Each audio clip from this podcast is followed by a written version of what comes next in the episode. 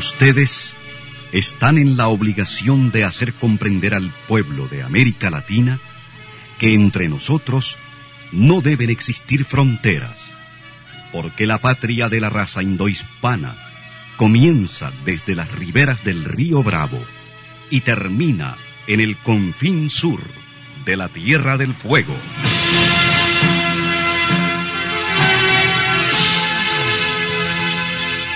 Sin fronteras. Un recorrido por los campos sin límites de la información, la música, la cultura, la economía y el deporte.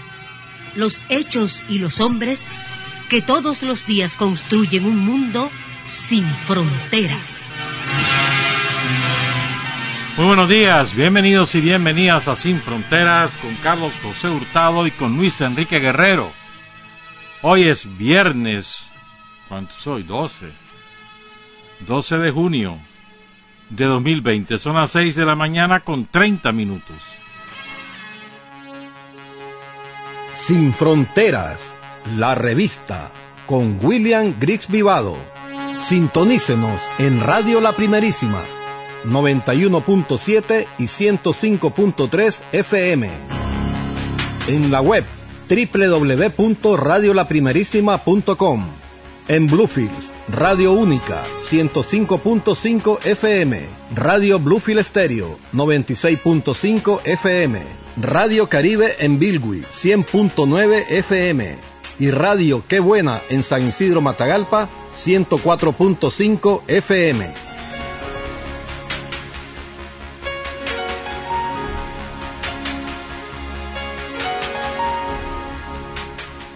Hay hombres que luchan un día y son buenos. Hay hombres que luchan un año y son mejores. Pero hay hombres que luchan toda la vida. Esos son los imprescindibles. Seis de la mañana con treinta y tres minutos. Saludamos a todos los que están conectados en este momento a Facebook Live. En la cuenta Soy Sandinista de Carlos Amador.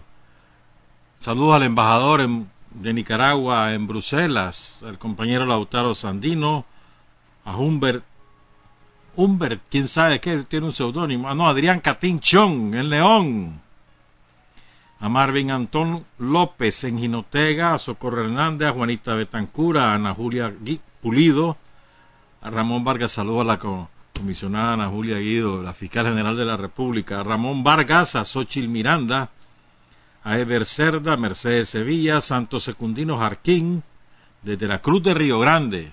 Saludos, compañero. A Sixto Morales, a Edgar Iván Guandique, a Sharon Quant, a Jaime Castro Morales de Estelí, a Maritza Suárez, a Juan Antonio Gutiérrez Obando, a Johanna Silva, a América Pineda, entre otros compañeros sintonizando sin fronteras a través de Facebook Live en la página Soy Sandinista. Más tarde estará en YouTube y en la página web de la primerísima el audio y el video. Ayer supimos del fallecimiento de un compañero al que conocemos desde hace, o conocíamos desde hace muchos años. Yo creo que como unos 50 años y con quien teníamos una relación fraterna aquí en la primerísima desde hace más o menos unos 15, 20 años. Se trata del compañero César Antonio Manzanares Larga Espada, Manzanares, así lo conocíamos, por Manzanares. Y fue inesperado porque sufrió una crisis diabética y luego un infarto que no lo pudo superar. Manzanares tenía una floristería, la floristería Sacuanjoche, con la cual en la radio tuvimos una relación de muy estrecha, muy muy muy buena pues, con la familia de César, con, con el propio Manzanares. Y de verdad que nos ha simbrado la muerte del compañero Manzanares. Un abrazo a toda su familia, a sus hijos, a su viuda, a toda la familia. es una pérdida, o sea, llevamos muchas pérdidas este año, ¿verdad? En mi caso personal empezamos con Dino Verderio allá en febrero y desde entonces llevamos muchas, mi madre, etcétera. Pues. Y también el miércoles, a ver, sí, el miércoles, falleció una, una muchacha, porque para mí era una muchacha, es cierto que ya estaba jubilada, pero para mí todas las silvas siempre han sido unas muchachas, pues. No resistió una operación y un... O la resistió, pues, pero a las 48 horas falleció Fanny Silva, la profesora Fanny Silva. Estuvimos en su vela el día miércoles acompañando a, su esposo Antonio Loaiza, a quien tenemos muchísimos años de conocer también. A su mamá, doña Belia. Qué dolor para doña Belia. A quien también conocemos hace muchos años. A Xiomara, a Yovedic, a Ervin Silva, Ervin que también lo conocemos, a todos ellos lo conocemos hace muchísimos años y, fue un impacto brutal. Yo por lo menos cuando me lo, me lo informó Octavio Loaiziga, pues hasta un dolor de cabeza se me sembró. Tenía muchos años de no ver a Fanny, pero o sea, es que lo que impacta es lo repentino, una mujer joven, vigorosa, tenía un año, a ver, dos años, año y medio de haberse jubilado. Era profesor en el Colegio Centroamérica. Saludos a sus tres hijos, saludos a Antonio Loaiziga. Es un dolor del cual uno no se recupera, aprende a convivir con él, pero jamás te recupera. Y a Doña Belia, a Xiomara, bueno, a todos, a todos, un gran abrazo a todo el mundo, a todos los compañeros y compañeras ahí en la comunidad Gaspar García Laviana, en el municipio de Ticuantepe. Y también falleció el maestro Donald Chamorro. Esto ha causado un enorme impacto en el mundo de la cultura y en el mundo de las comunidades católicas. Porque Donald Chamorro, además de ser un maestro de la música, el director y fundador del Museo de la Música, era también un prominente miembro de la comunidad católica de la iglesia de la parroquia El Carmen y ha, caído esto como bomba en todo este sector de la comunidad cultural, artística y en las comunidades católicas. Fue, era director adjunto de la Orquesta Nacional, fue fundador junto con Pablo Buitrago del grupo Quinteto, destacado miembro de la Asociación de Promotores de la Cultura. Saludos a Emilia Torres allá en Uruguay. Lo describen sus compañeros como un artista integral e íntegro. Y ha causado mucho impacto. Como también causó mucho impacto la muerte del comisionado mayor Edwin Lee Edwin López, quien estuvo de jefe de policía en de segundo jefe en Chinandega y de jefe en el Caribe Sur. Hay, hay muchos recuerdos de su actuación ahí en la Policía Nacional y es un hombre entero todavía, pues entero, muy vinculado al Frente Sandinista una vez que se retiró. Y en el norte del Caribe, ahí hay, sobre todo en Bilwi, pero más allá de Bilwi, Huaspán también. Eh, ayer amanecieron consternados, todo, toda la ciudadanía de Bilwi, porque falleció el médico del pueblo, originario de Huaspán, Wilfrid Ovidio Cunningham. El médico del pueblo, por su manera de tratar a sus pacientes, a, la comunidad en general, por su activismo social, era un gran deportista, porque trajo al mundo centenares, por decir una cifra menor, de niños y de niñas, era ginecólogo, pero sobre todo por su don de gente, su, su todo el mundo lo describe como una persona excepcional y amaneció conmocionada Bilwi con la muerte del doctor Wilfred Ovidio Cunningham, originario de Huanquiahuala, en el municipio de Huaspán. Y también falleció allí en Bilwi una enfermera que era también muy apreciada, la compañera Celia Jun Ignacio Scalir. Ella trabajaba en el Hospital Nuevo Amanecer de Bilwi. De manera que nuestro saludo a toda la comunidad caribeña, especialmente de Bilwi y de Huaspán, que nos escuchan a través de Radio Caribe en diferido, pero eh, realmente los ha conmocionado. Fíjate que el miércoles este falleció un como te dijera yo un ejemplo de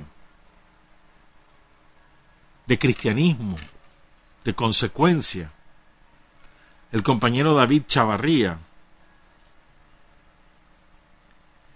que se forjó en las comunidades eclesiales de base de la parroquia del Riguero cuando estaba el padre Uriel Molina.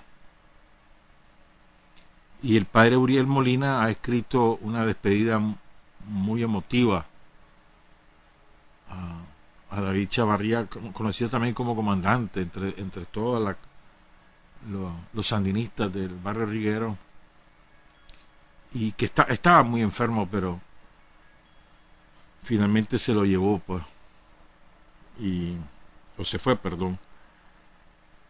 Fíjate que leí un testimonio, además del, del testimonio del padre Uriel Molina, que está publicado en la página web de Radio La Primerísima, en la sección de opinión. Buscarla ahí, Carlos, tal vez buscar la foto ahí de, del padre Uriel Molina con, con David Chavarría en la sección de opinión ¿verdad? De la web de la primerísima. Este, y entonces, además del testimonio del padre Uriel Molina, que es muy emotivo, y cuenta una anécdota muy bonita, lo echan preso a David, ¿verdad? Y entonces él logra eh, enviar al padre Uriel Molina una cartita, una notita. Y entonces el padre Uriel Molina le devolvió eh, la, cartita venía envuelta en un pedazo de tortilla. Mateo. La comunicación entre los prisioneros y, y su familia, ¿no? Y, y, él decía, dice padre Uriel Morina, no sé si es de día o de noche, no sé si estoy vestido o desnudo, solo sé que estoy envuelto en una gran soledad, apenas interrumpida por los pasos de un militar, el único que tenía acceso a nuestra celda. Y miren lo que dice el padre Molina, que después él pudo eh, remitirle a, David Chavarría, de la misma manera clandestina, pedacitos de hostia, porque David en la cárcel ejercía el ministerio, pues de alguna manera llevaba la, el mensaje de los cristianos católicos a los otros prisioneros. Entonces le mandaba pedacitos de hostia. Lean ese testimonio, es muy bonito. Y yo leí también ahí un compañero que decía que él estuvo preso con David Chavarría. Pongan cuidado en esto. Entonces David fue sometido a torturas bestiales. Día y noche, día y noche. Como consecuencia de esas torturas que él enfermó prematuramente. Y entonces había él, el compañero, no me acuerdo el nombre, olvidé apuntarlo. Entonces el compañero cuenta que él estaba preso también ahí en la central de policía, se le denominaba, o la cárcel de la aviación también, eh, donde hoy es el complejo policial Ajax Delgado. Entonces él estaba preso ahí y David le aconsejaba qué podía hacer para resistir las torturas. Imagínate vos. Y él dice que esos consejos le ayudaron muchísimo para poder resistir. O sea, eso te da una idea de la calidad de persona que era David Chavarría. Un saludo a toda su familia, al padre Uriel Molina y a las comunidades cristianas del barrio Riguero. Son las 6 de la mañana con 46 minutos.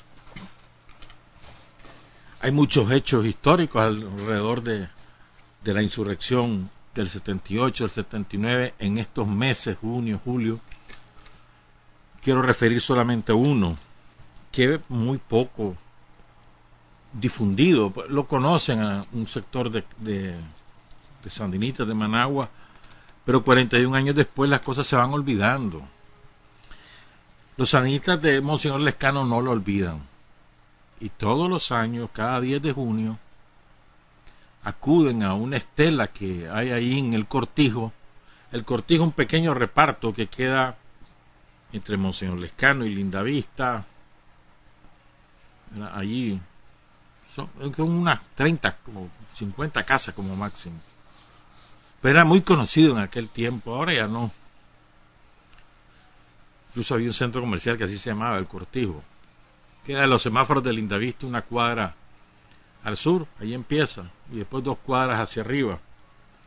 De ahí hay una estela que recuerda a la Lupita, la Lupita Camacho. Esta cipota, es una cipota, forma parte de la rebelión juvenil que inicia la insurrección en los barrios occidentales. Los chavalos se agrupan toman una posición ahí en el cortijo y la guardia asalta esa posición a eso de las 7 de la noche y a la Lupita la blanquea un francotirador de la guardia. 14 años tenía. 14 años. La Lupita Camacho. Y eran centenares de cipotes. Estos cipotes después son los que se unen con los de Santana, etcétera, son los que se intentan replegar hasta San Judas y son los masacrados ahí en Bataola. Saludo a la familia, a su mamá, a los compañeros sandinistas de, los barrios el Lindavista, Loma Verde, el Cortijo, que año con año no olvidan a la Lupita. Son las 6 de la mañana con 49 minutos. Bueno, también en la página web de la radio hemos publicado un artículo que nos envió la compañera eh, a través de, de nuestro amigo Noel Campbell, la compañera Safia Hill. Los invito a leerlo. Es sobre el racismo en Nicaragua. Porque a veces creemos que el racismo es una cosa ajena y incluso nosotros mismos no nos sentimos racistas hasta que alguien que eh, sufre ese racismo nos lo hace ver que sí lo somos. No llegamos al extremo del Ku Klux pero somos. Y tiene toda la razón del mundo, del mundo en mi opinión, Safia Hill. ¿Verdad? O sea, el, racismo fue, es parte esencial de la ideología de dominación, de la cultura de dominación de los imperios, en, nuestro caso, del imperio español primero, del imperio británico en la, en la costa caribe y del imperio norteamericano, en nuestro caso. Y el racismo eh, no solamente es contra los pueblos caribeños, sino también es un racismo mezclado con el clasismo, contra todo aquel que no es blanquito. Y a veces es imperceptible para, para nosotros, pero en el lenguaje, en la manera de comunicarnos entre nosotros o con personas que no tienen las características epidérmicas dominantes de la sociedad, ahí se revela. Y es un vicio que, además, no, creas que esto tiene características eh, ideológicas en el sentido de que los sandinistas no y los, los otros sí, no, no, no, no. Esto nos atraviesa todo. Y a veces no hacemos esfuerzos suficientes, primero para advertir que, lo somos, reconocerlo y superarlo. y segundo para ayudar a que los demás lo hagan. Dice aquí Safia que, y tiene que toda la razón, que hemos estereotipado a los pueblos caribeños con el palo de mayo y que nos sentimos ya que no somos racistas solamente porque admiramos el palo de mayo o admiramos la belleza femenina de los negros. En lugar de decirles negros, les decimos moreno. No, no son morenos, son negros. Y ellos orgullosamente, yo soy negro. Lo él es uno. A mí, que me digan negro. Nada de eso es moreno, yo soy negro. Y es verdad. O sea, porque vos vas a estar decidiendo, te sentís incómodo si le decís negro porque los gringos dicen que el nigger, no, es que nigger no es sinónimo de negro. Nigger es esta una palabra despectiva. Pero negro no. Para nada. Pero ese es un ejemplo, pues. Y, efectivamente Safia también tiene razón en que la sociedad en su conjunto no ha asumido en todo su significado ideológico, político, cultural, ser una sociedad multiétnica. Eso es muy cierto. Nosotros nos sentimos en el Pacífico, nos denominan en el Caribe los españoles, nos sentimos ajenos a esa realidad. No la hemos asumido. Nosotros no es cierto, ni los ni sandinistas ni ningún otro sector, no es cierto que nosotros digamos somos un pueblo multiétnico y nos sintamos orgullosos de eso y deberíamos. Fuimos el primer país en América Latina que concedió autonomía. Y no concedió. Te fijas, ahí hay racismo. No, fuimos el, el primer país que reconoció la autonomía de los pueblos afrocaribeños. Y lo hizo ley de la República, que se puso en vigor hasta que se reglamentó, hasta que Daniel le, arrancó esa concesión a Bolaño, casi 20 años después. Pero que es una, una ley, un parteaguas en América Latina para las comunidades étnicas. Y fue una lucha de ellos durante décadas, que culmine en la ley de autonomía. Esa es su revolución. Y nosotros en el Pacífico no, no tenemos idea de la trascendencia de eso, no hemos asumido, no hemos estudiado. Aquí deberíamos tener como segunda lengua no solo el inglés, sino también el misquito, el creole, porque una cosa es el inglés, otra cosa es el creole, ¿oíste? Ayudar a rescatar el ramaquí, ¿no? En fin, el mayagna. Pero nos falta mucho, mucho en, ese sentido, es verdad, tiene razón. Pongan en mente ese artículo, muy bonito, muy bien hecho. Son las 6 de la mañana con 54 minutos. Vamos a hablar de bastantes cosas en la segunda parte, pero antes apuntar un par de cositas de Estados Unidos. Miren, ¿se acuerdan que hace como, a ver, ¿cuánto fue eso? Casi 20 años, ya como 15 años de la de la destrucción de Irak. ¿Se acuerdan? Después del 11 de septiembre. 2002-2003. ¿Se acuerdan de eso? Bueno, los que son muy chavalos seguramente lo han oído decir la guerra contra Irak nada más. Fue una guerra que la decidieron por mentiras.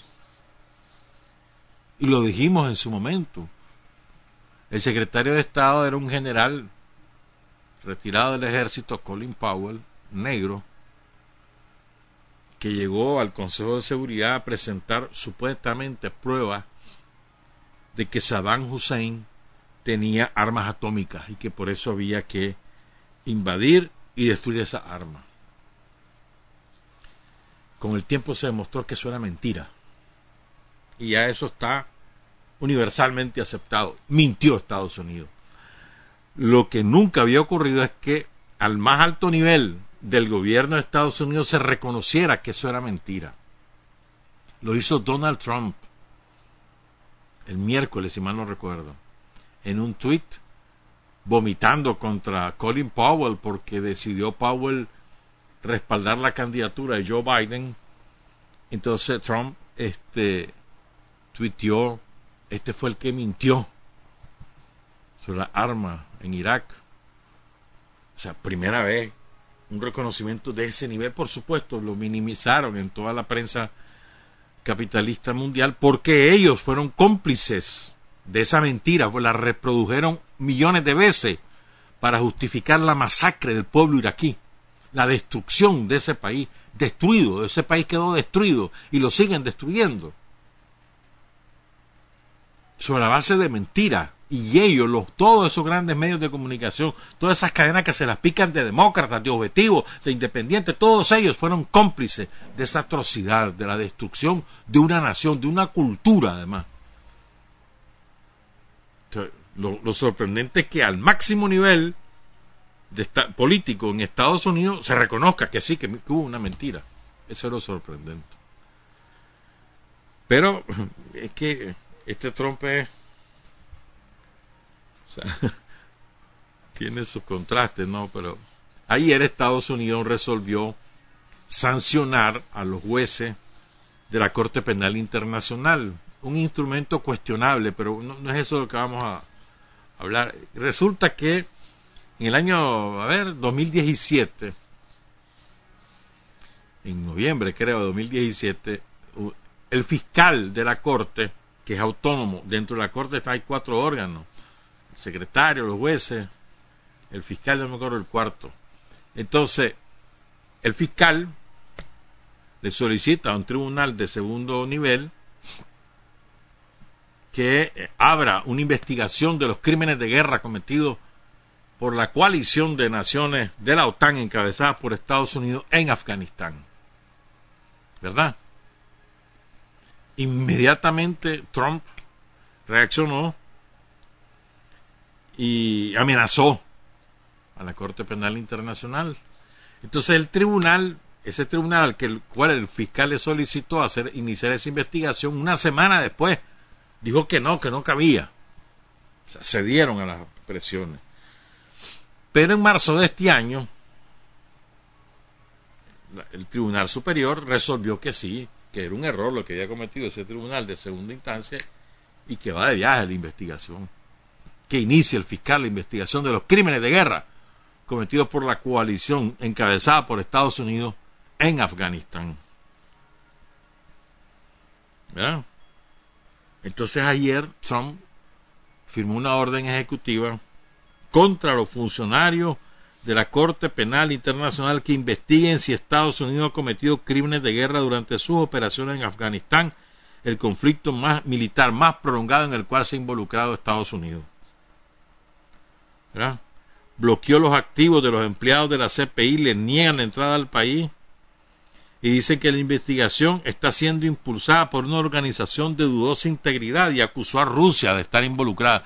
Rusia no reconoce la Corte Penal, tampoco Estados Unidos, ni China, tampoco reconoce ni China, ni Rusia, ni la India, ni Israel, ni Cuba, ni Irak, ni Estados Unidos reconocen, entre otros países reconocen a la Corte Penal Internacional. Lo significativo de esto es, mire, ¿cómo será el miedo que tienen los gringos? de quedar en evidencia sus crímenes de guerra que reaccionan de esta manera desmesurada. Y no de ahora, desde 2017. Primero porque nunca la reconocieron y ahora, o sea, quieren impedir que, se, que el mundo sepa lo que ellos hicieron, las atrocidades que ellos cometieron. No es que se trata de un juicio, es la investigación, es que le autoricen a investigar. Eso significa comenzar a recabar testimonios orales, documentales, audiovisuales de lo que ocurre o de lo que ocurrió en Afganistán, en casos particulares o en general. Eso, eh, eso significa la investigación, que puede culminar en un enjuiciamiento de responsables individuales de esos crímenes. Y, incluso, fíjate bien, Estados Unidos sacó una ley, creo que por aquí lo apunté, sacó una ley el 2 de agosto de 2002. O sea, la Corte Penal se crea en el 98. En 2002 el Congreso norteamericano aprobó una ley mediante la, mediante la cual desautoriza a cualquier gobierno a colaborar con investigaciones de la Corte Penal. Pero lo más importante es esto. Prohíbe ayuda militar de Estados Unidos a los países que son parte de la Corte y autoriza, oigan esto, autoriza al presidente de Estados Unidos a utilizar todos los medios necesarios y adecuados para lograr la liberación de cualquier persona detenida o encarcelada como resultado de los fallos de la Corte Penal Internacional. Es decir, suponete que la Corte inicial la investigación sobre Afganistán concluyera que hay responsabilidad penal de crímenes de guerra de determinados jefes militares, suponete, suponete que la Corte Penal lograra echarlos presos, que no va a hacer, pero bueno, suponete que los detuvieran, que los encarcelaran, tiene sede en la Haya, la Corte, y que allá tuvieran una cárcel, suponete que esto fuera así. Entonces, el Congreso norteamericano ha autorizado al presidente de Estados Unidos a hacer el operativo que, que sea necesario para ponerlos en libertad. Es decir, invadir un país, asaltar una cárcel, lo que sea. Eso está autorizado desde 2002. Ese es el imperialismo norteamericano. Eso te revela su naturaleza. Y los crímenes de guerra de Afganistán están ampliamente documentados. Inobjetablemente documentados. Fundamentados en evidencia de todo tipo, de lo que se te ocurra. Y además está claramente identificado quiénes son quién es el principal responsable de cada una de las operaciones militares que desembocaron en masacres de civiles y los jefes en acción. Están identificados. Solo se trata de, de procesarlo, porque eso está harto demostrado. Pero así es el imperialismo. Entonces les prohíben ir, llegar a Estados Unidos, etcétera, etcétera, etcétera. Cuando regresemos, pues hablamos un poco del COVID y hablamos de un par de cosas adicionales. Son las 7 de la mañana con 3 minutos. Para decir la verdad hay cinco dificultades. Tener el coraje para comunicarla, la inteligencia para reconocerla, el arte para convertirla en arma, la capacidad para seleccionar a aquellos en cuyas manos será útil y la habilidad para propagarla. Está usted sintonizando Sin Fronteras.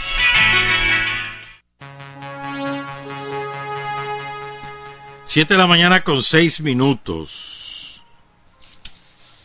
Hablemos algo del COVID. Vamos, desgraciadamente, en el mundo ya por siete millones seiscientos veinte mil contagiados, cuatrocientos veinticinco mil fallecidos, Solo en Estados Unidos, 2.090.000 contagiados, 116.000 fallecidos. ¿Qué autoridad moral tiene Estados Unidos para cuestionar o preguntar o indagar o lo que hablar siquiera del tema en cualquier otro país? ¿Qué autoridad moral tienen con 116.000 fallecidos?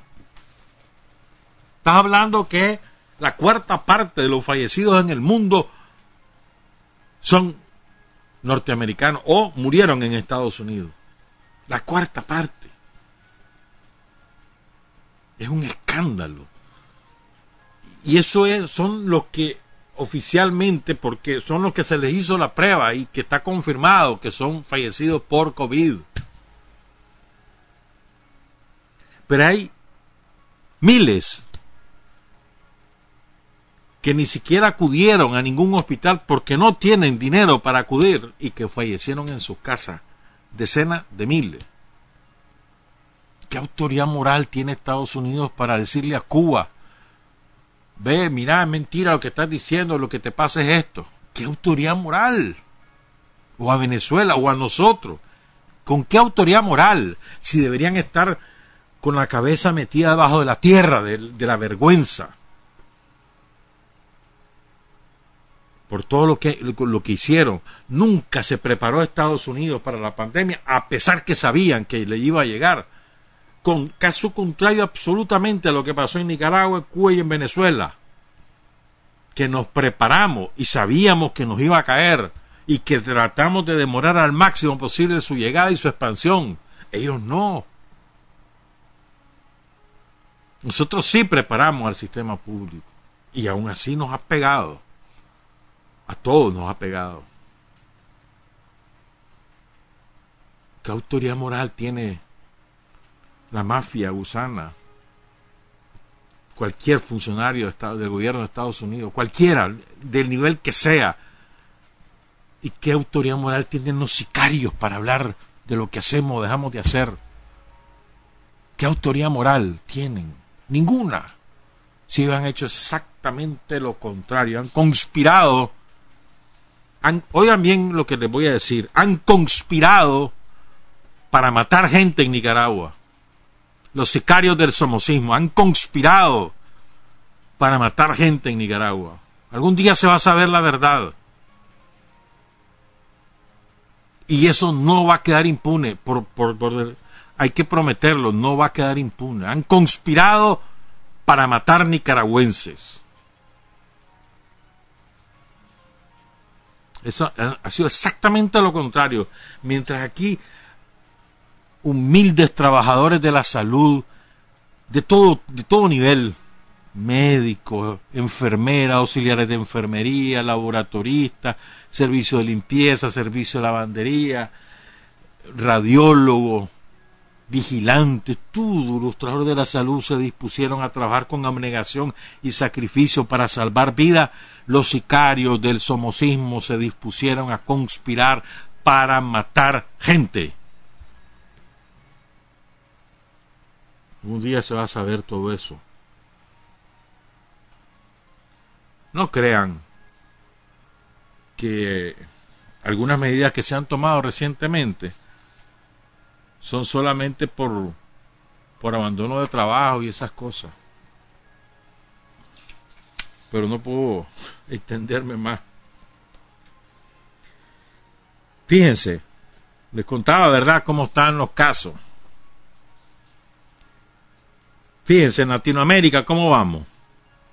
Millón quinientos veinte mil de contagiados, setenta y cinco mil fallecidos. Solamente en Brasil, otro, el ejemplo, ¿no? Ganó Bolsonaro, decían todas las viudas del Cerotal, ganó Bolsonaro, ya sacamos a Lula, viva Bolsonaro, todas las viudas del Cerotal, todas. Ahí Va más del, el 60% de los muertos en América Latina han muerto en Brasil. ¿Y ustedes qué quieren cuestionar lo que aquí se hacemos? ¿Con qué autoridad moral? 41 mil fallecidos, 806 mil contagiados. En América Latina le decía 1.518.000 los contagiados y 74 mil los fallecidos. 41 mil son en Brasil. Perú, segundo país con mayor cantidad de casos. 215 mil casos, 6 mil 110 fallecidos. Pero miren lo, que quiero contarles. ¿Se acuerdan al principio de esta horrenda epidemia? Al principio, cuando llegó a América Latina, la prensa tradicional se focalizó en Guayaquil. ¿Se acuerdan de eso? De los cadáveres amontonados, de la gente pidiendo que llegaran a sacar los cadáveres de sus casas. ¿Se acuerdan de eso, verdad? Y fue, y tuvo una difusión masiva. En aquel momento, en América Latina, solamente Ecuador tenía el problema de la epidemia. Habían llegado al caso en algunos otros países, pero el problema real lo tenía Ecuador. Y de pronto, ah bueno, entonces, una de las razones por las cuales hubo esa exposición exponencial de lo que estaba ocurriendo en Guayaquil, la segunda ciudad en importancia de Ecuador, es un puerto eh, en el Pacífico ecuatoriano y la ciudad de mayor desarrollo, industria económico, capital de la provincia de Guayas. Entonces, la razón era para que todo mundo en América Latina tuviera miedo. Esa era la razón por la cual. Pero, cuando se empezó a constatar que no solamente era verdad, sino que además eso estaba causando un grave daño a un aliado de Estados Unidos, eso desapareció del mapa. ¿O recuerdan ustedes haber leído algo más sobre Guayaquil? Sobre la mortandad en Guayaquil. ¿Verdad que nada? Fue silenciada.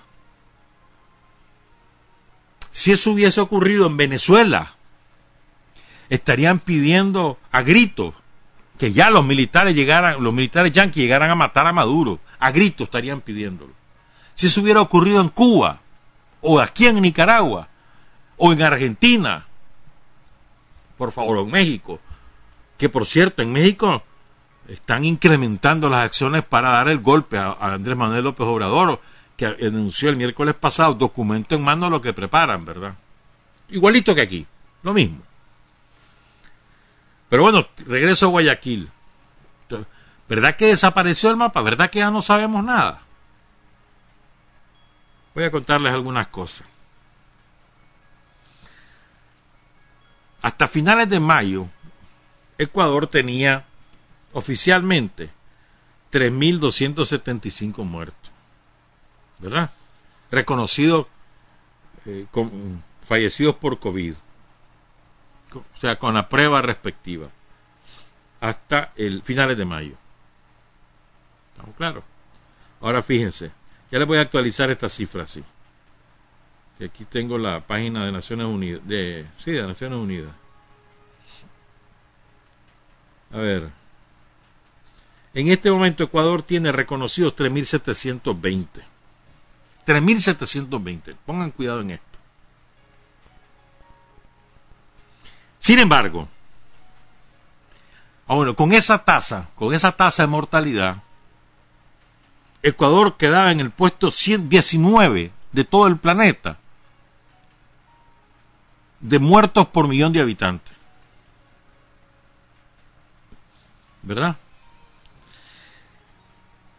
En, el, en el año 2019, del primero de marzo al 30 de abril, el registro civil de la provincia de Guayaquil, cuya capital es Guayaquil, registró 3.771 defunciones. O sea, en ese periodo, repito, que son apenas 61 días, entre el primero de marzo y el 30 de abril de 2019 hubo 3.771 muertos. En 2020, en el mismo periodo, del primero de marzo al 30 de abril de 2020 hubo 13.337 fallecidos. 10.000 más. Solamente en Guayaquil. Perdón, en la provincia de Guaya. En toda la provincia. 10.000 más. ¿Estamos claros? Pero eso ha sido ocultado. Eso ya no es un escándalo. Ya nadie se fija en la tragedia del pueblo ecuatoriano en la provincia de Guaya. Ya nadie recuerda lo que ahí ocurrió.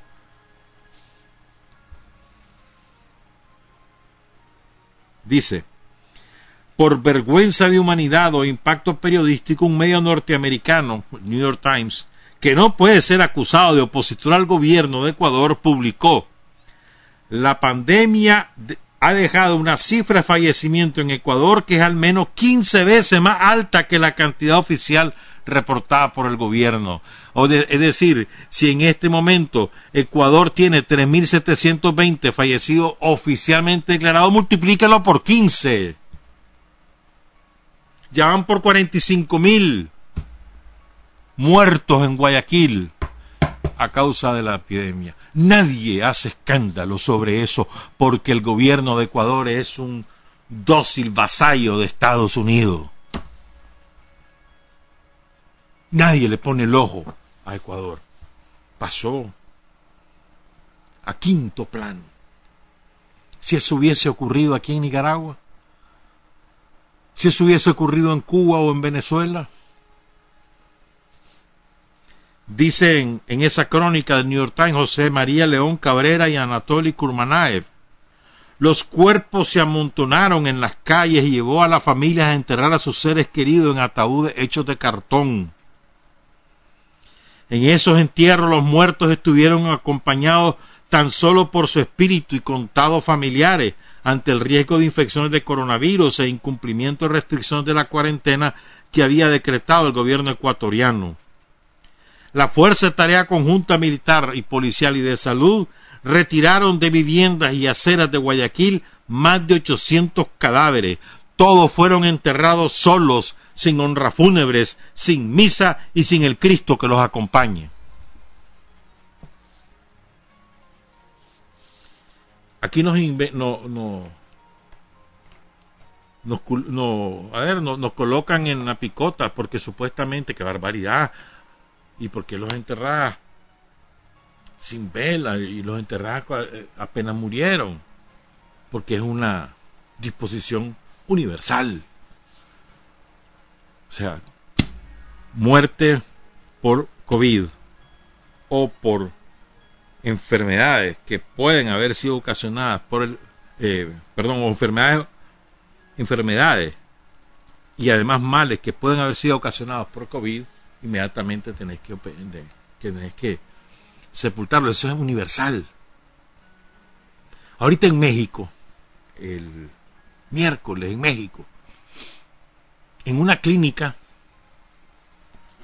le dijeron a la familia, mire, este, su familiar falleció y tiene usted que enterrarlo de inmediato. ¿Saben lo que hicieron todos los familiares? ¿Saben lo que hicieron? Quemaron la clínica. Quemaron la clínica. No aceptaron. Y entonces quemaron la clínica. ¿Mm? es decir, aquí estamos en una situación en donde el, el procedimiento de sepultar a tu deudo de inmediato choca con las tradiciones culturales, muy arraigadas en determinados pueblos, como el mexicano. Pero eso no se cuestiona, no, no hay problemas en eso. En El Salvador, eh, fíjate bien, en El Salvador se calcula que la mortalidad en un asilo de ancianos, llevan más de 20 muertos solo en ese asilo y no han dicho nada. El gobierno de Burroquele, Chitón Pitillo. Ahí está la denuncia de los familiares, de los administradores del asilo que le pidieron ayuda a los hospitales y no los quisieron ayudar y se murieron los viejitos. O en Costa Rica llueven las denuncias, como te contaba el otro día, llueven las denuncias de cómo el gobierno costarricense ha ocultado el impacto real de la epidemia con fines simplemente de, de no ahuyentar el turismo.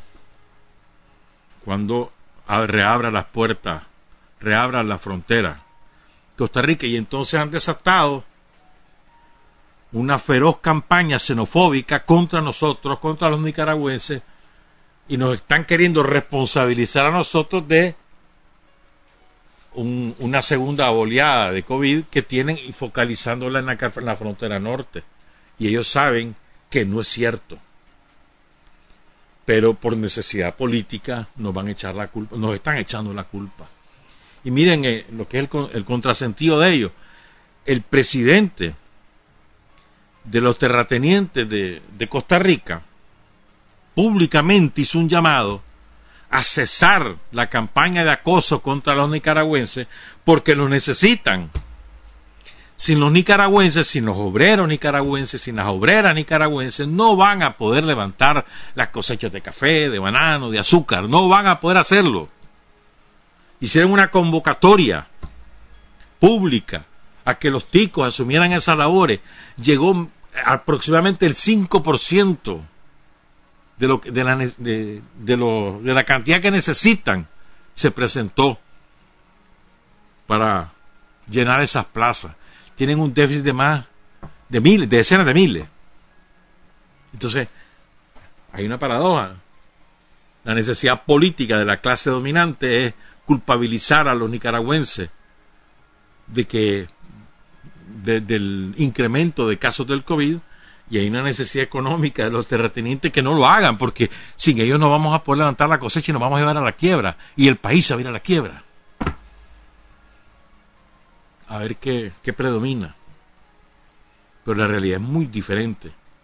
Incluso los focos principales del COVID en Costa Rica no están en la frontera norte y ellos lo han sabido ocultar. están en sus grandes centros urbanos, muy poblacionalmente muy concentrados, y no están en la frontera norte. Y ellos lo saben. Pero bueno. Otro día les cuento cómo es la cosa bien ahí. Bueno, son las 7 de la mañana con 24 minutos. Quiero cerrar con dos temas de carácter ideológico. El primero, miren.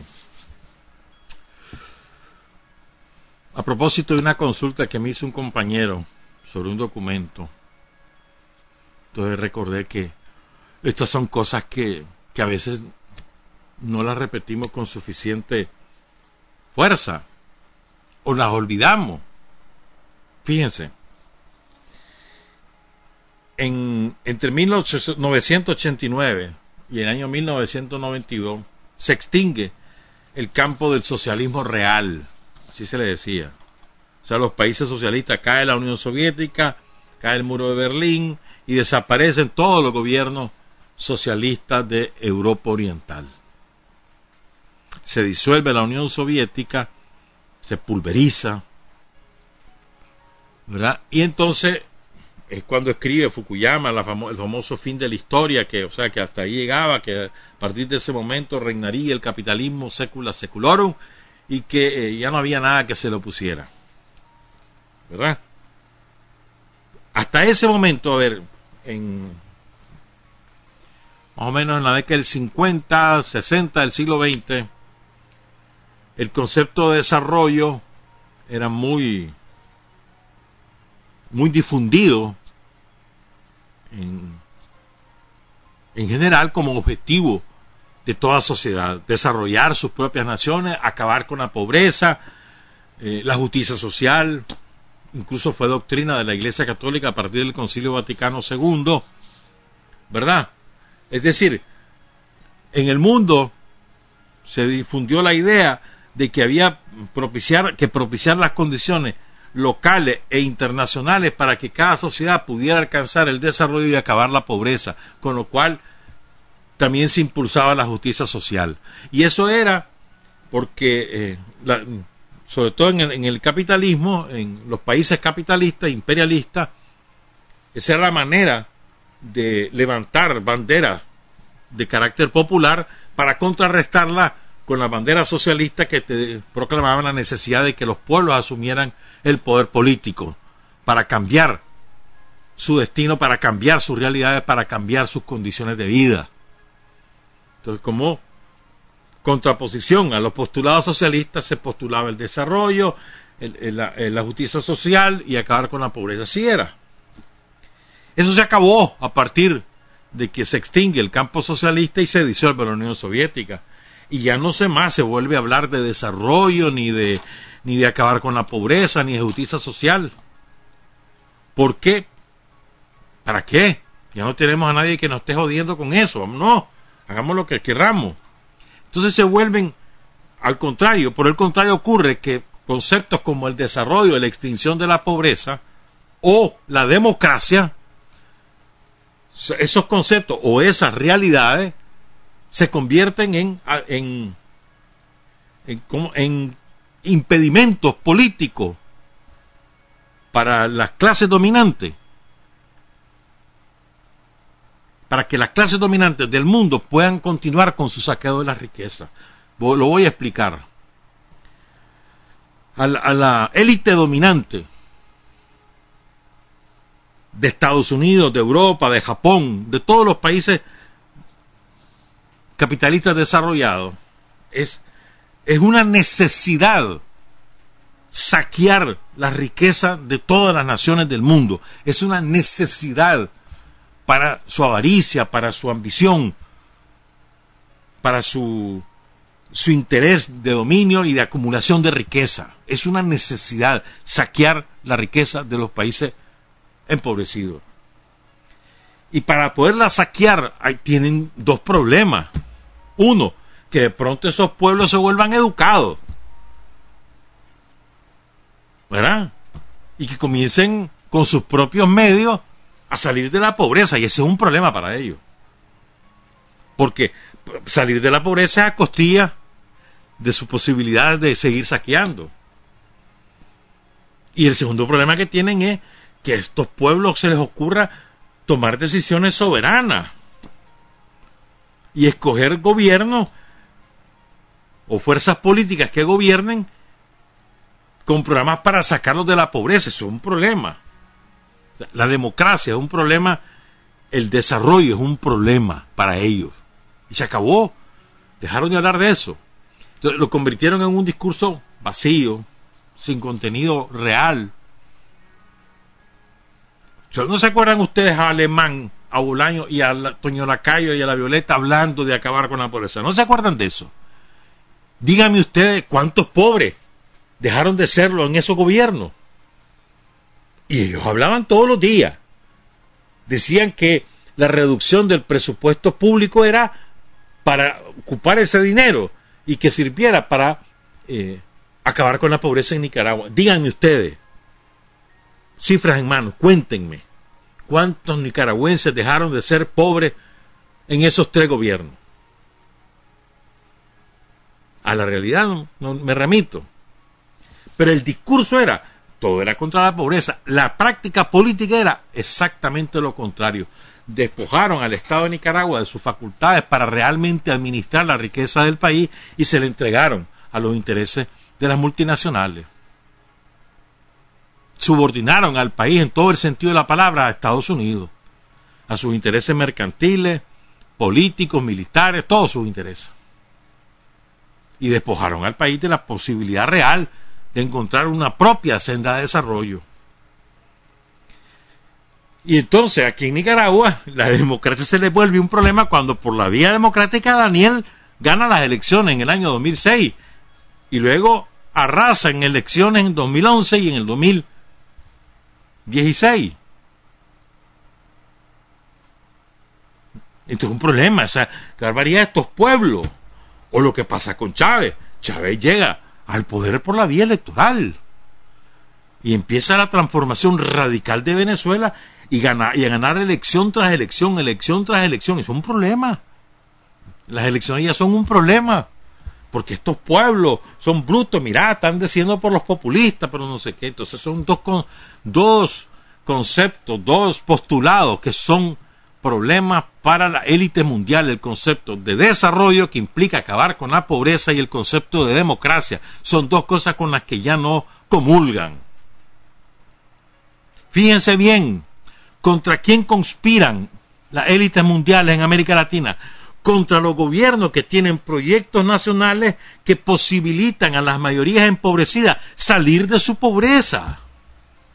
Fíjense bien, Cuba, Venezuela, Nicaragua, México, Argentina, no son necesariamente gobiernos revolucionarios en el sentido tradicional de la palabra, son gobiernos que simplemente empiezan con un proyecto nacional de desarrollo y favorecen medidas para que los empobrecidos dejen de serlo. Protegen las riquezas nacionales, protegen los intereses nacionales frente a los intereses multinacionales. ¿Verdad? Y caemos en esto, en la conspiración de, esos poderes fácticos que tienen aliados locales contra esos gobiernos. Fíjense, no es casualidad que los grandes medios corporativos de pronto aparezcan abanderados, ¿verdad? Este, de, intereses bastardos como los de los terratenientes, los intereses de, de los oligopolios, para contrarrestar los programas de desarrollo socioeconómico de los gobiernos progresistas. Lo está pasando ahorita a, Fernández, Aníbal, perdón, al presidente de Argentina, le está pasando eso. Simplemente, fíjate bien, poco, dos o tres días después de que ganan las elecciones la Cristina con, con Fernández el año pasado, pocos días después, a los tres o cuatro días, en diciembre del año pasado, aparece una gran empresa argentina diciendo tengo problemas, estoy en la bancarrota y creo que voy a cerrar. Cinco mil trabajadores, una empresa líder en el sector alimentario. Y empiezan y se van agravando los problemas. No es, no es asunto de la peste, es problemas propios de ellos.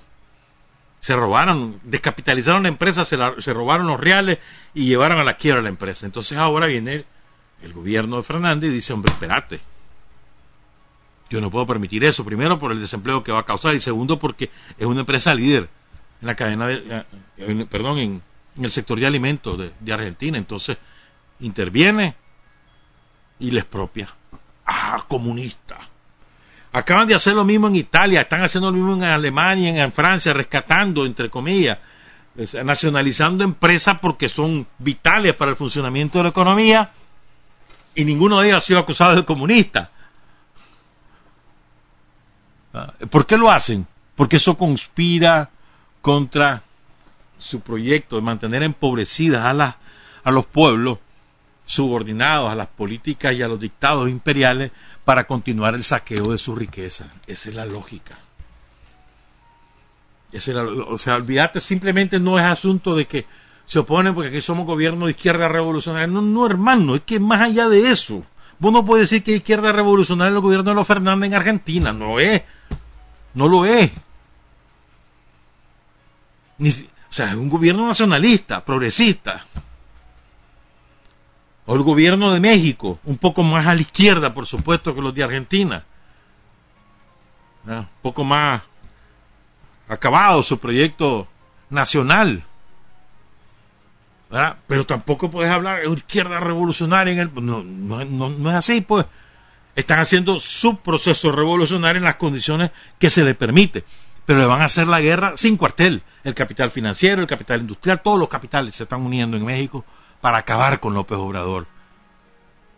Estaba leyendo un artículo que lo publicamos también en la web de la primerísima.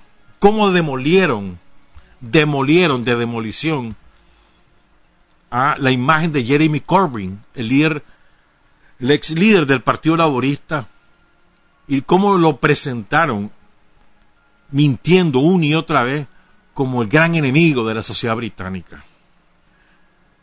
Y lo hicieron los grandes capitales británicos. Fue una operación de demolición ladrillo por ladrillo. Duró cuatro años y tuvieron éxito.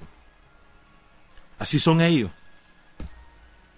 Y Corbyn no era para ningún comunista, simplemente recuperaba la, doctrina socialdemócrata tradicional, la de los años 60, la recuperaba eh, como parte de un programa político para que, para que Gran Bretaña pudiera reconstruir el sistema de bienestar para el pueblo británico, pero no lo demolieron porque eso conspiraba contra los intereses de la élite que te voy ejemplos concretos, pues a ver, te voy ejemplos concretos. ¿Vos crees hay un artículo muy bueno de, de Magda Lanusa, excelente. Gracias, compañera, por escuchar Sin Frontera. Un excelente artículo. Dice, recuerda Magda, es que se nos olvida eso. Nos recuerda Magda, a ver, ¿quiénes crees vos que son los, los médicos inconformes con la estrategia del gobierno para atender la epidemia? ¿Quiénes son? ¿Quiénes crees que son?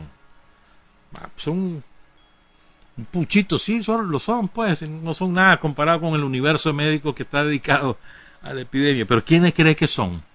Son los mismos que se lucraban en los hospitales públicos, que tenían sus clínicas privadas montadas en los hospitales públicos y que fueron afectados directamente por la decisión del gobierno de Daniel de la salud a partir de ahora es gratuita. Fuera los, las secciones privadas de los hospitales, ¿se acuerdan, no de eso?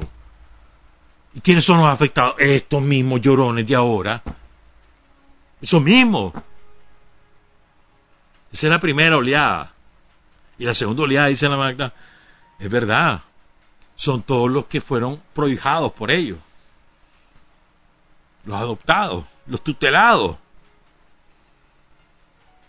Pero, ustedes se imaginan, a ver, para seguir la lógica en lo que estábamos.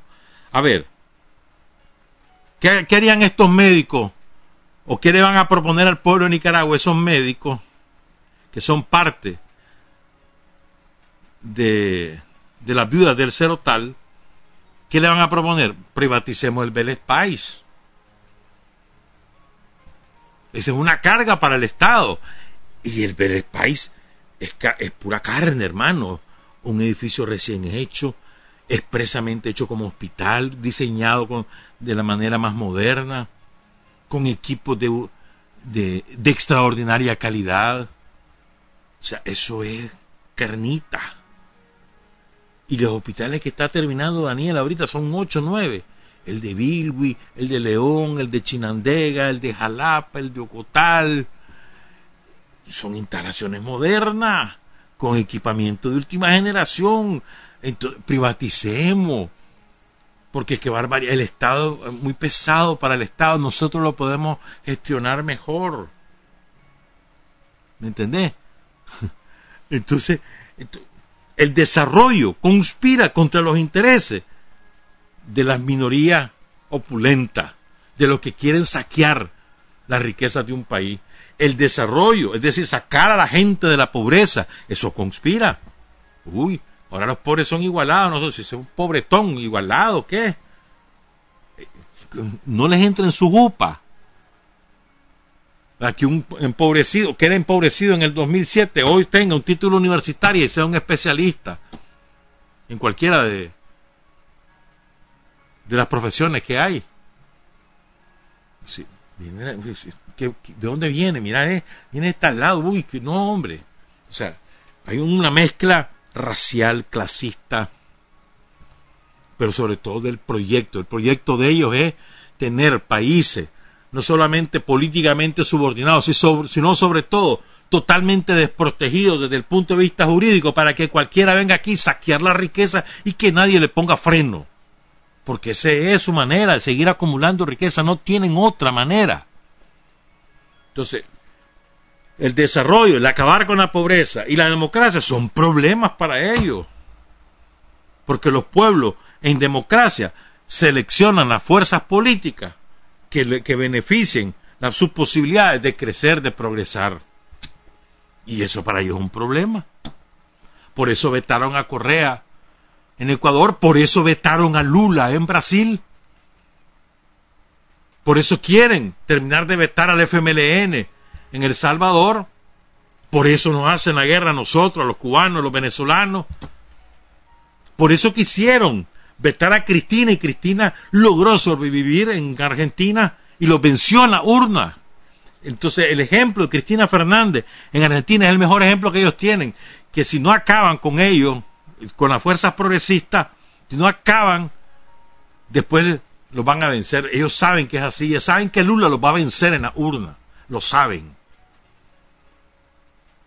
pero ¿cuál es el gran pecado de Lula? El haber llevado plato de comida a 40 millones de brasileños lo que lanzan es una ofensiva ideológica salvaje a través de todos los medios habidos y por haber, las redes sociales, etcétera, etcétera. Ya, ya conocen ustedes los procedimientos. La mentira, los, inventos de casos de corrupción, los no sé qué, ya conocen ustedes. Y todos los tribunales, los tribunales, los tribunales los echan presos. Aquí en Nicaragua lo que pretenderían hacer es matarnos. No tengan la menor duda. Por eso quieren disolver al ejército, por eso quisieran disolver a la policía. En su sueño, ¿me entiendes? Entonces resumo, pues, lo que quería plantear, pues. En la actual fase de desarrollo del imperialismo, en su fase neoliberal, que está en sus últimos estertores, pero pueden durarte 10, 20 años. ¿ah? No creas que está, que mañana va a, va a, terminar el imperialismo, mañana se va a terminar. No, no, no, no, espérate tienen suficiente fuerza acumulada e instrumento de fuerza eh, eh, construido como para que prolongar su agonía décadas. No andes creyendo en Santo Quirino, no estamos a la puerta de la revolución mundial, no es cierto eso. ¿Verdad? Pero bueno, en esta fase que empezó a principios de los años 90, hay dos cosas que son impedimentos para continuar su saqueo de la riqueza que la gente salga de la pobreza, es decir, que haya proyectos de desarrollo nacional que le permitan a los pueblos salir de la pobreza y la democracia, que le permite a los pueblos ejercer soberanía, por lo tanto tener leyes que protejan sus recursos naturales y también tener políticos o partidos o fuerzas políticas que dirijan su gobierno con programas para aniquilar la pobreza. Son dos problemas que tienen y van contra cualquier gobierno que tenga esas características. No importa si se proclama de izquierda o no, contra cualquier gobierno que tenga esas características. Y fíjense bien lo que hacen, por todos lados lo hacen. Un gobierno nacionalista inmediatamente le caen encima. Y ahora Trump que hace nacionalismo, ¿verdad? Pero nacionalismo él, a los demás no, porque la nación para ellos, que la única nación para, que para ellos debe existir es la norteamericana. Esa es su filosofía. Una última cosita, que ya nos vamos. Solo voy a tirar mi venenito, ahí lo desarrollamos la próxima semana. ¿Sabes qué? ¡Hey! Vos, sicario. ¿Sabes qué?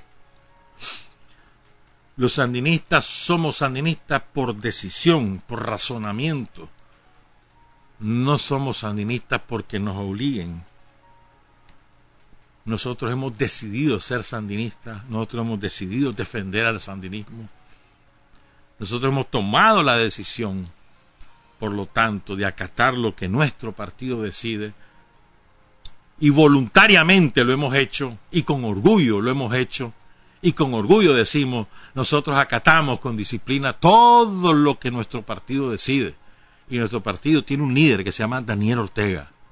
Y voluntariamente decimos que viva Daniel Ortega. Y voluntariamente decimos, además, hacemos lo que Daniel nos ordene. Voluntariamente. No te equivoqué. Pero además es por razonamiento. Hemos llegado a la conclusión por nuestro razonamiento y sobre la base de la evidencia de que esa es la mejor manera de defender el proyecto de país, de defender los intereses del país, de defender los intereses del pueblo nicaragüense y de construir un país en el que todos podamos progresar. Esa es la mejor manera, porque es una fuerza que está defendiendo esos intereses. Entonces, no te enredes. ¿Oíste? No te enredes te guste o no te guste. Sandinista para rato y que viva Daniel. Buenos días, buenas tardes, buenas noches. Trabajar, avanzar, combatir, vencer. Patria y libertad. Revolución es sentido del momento histórico. Es cambiar todo lo que debe ser cambiado. Es igualdad y libertad plena. Es ser tratado y tratar a los demás como seres humanos. Es emanciparnos por nosotros mismos y con nuestros propios esfuerzos. Es desafiar poderosas fuerzas dominantes dentro y fuera del ámbito social y nacional. Es defender valores en los que se cree, al precio de cualquier sacrificio.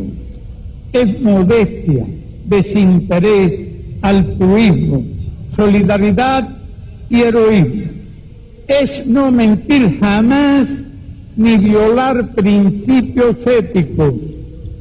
Es convicción profunda de que no existe fuerza en el mundo capaz de aplastar la fuerza de la verdad y las ideas Revolución es unidad, es independencia, es luchar por nuestro sueño de justicia para Cuba y para el mundo. Es la base de nuestro patriotismo, nuestro socialismo y nuestro internacionalismo.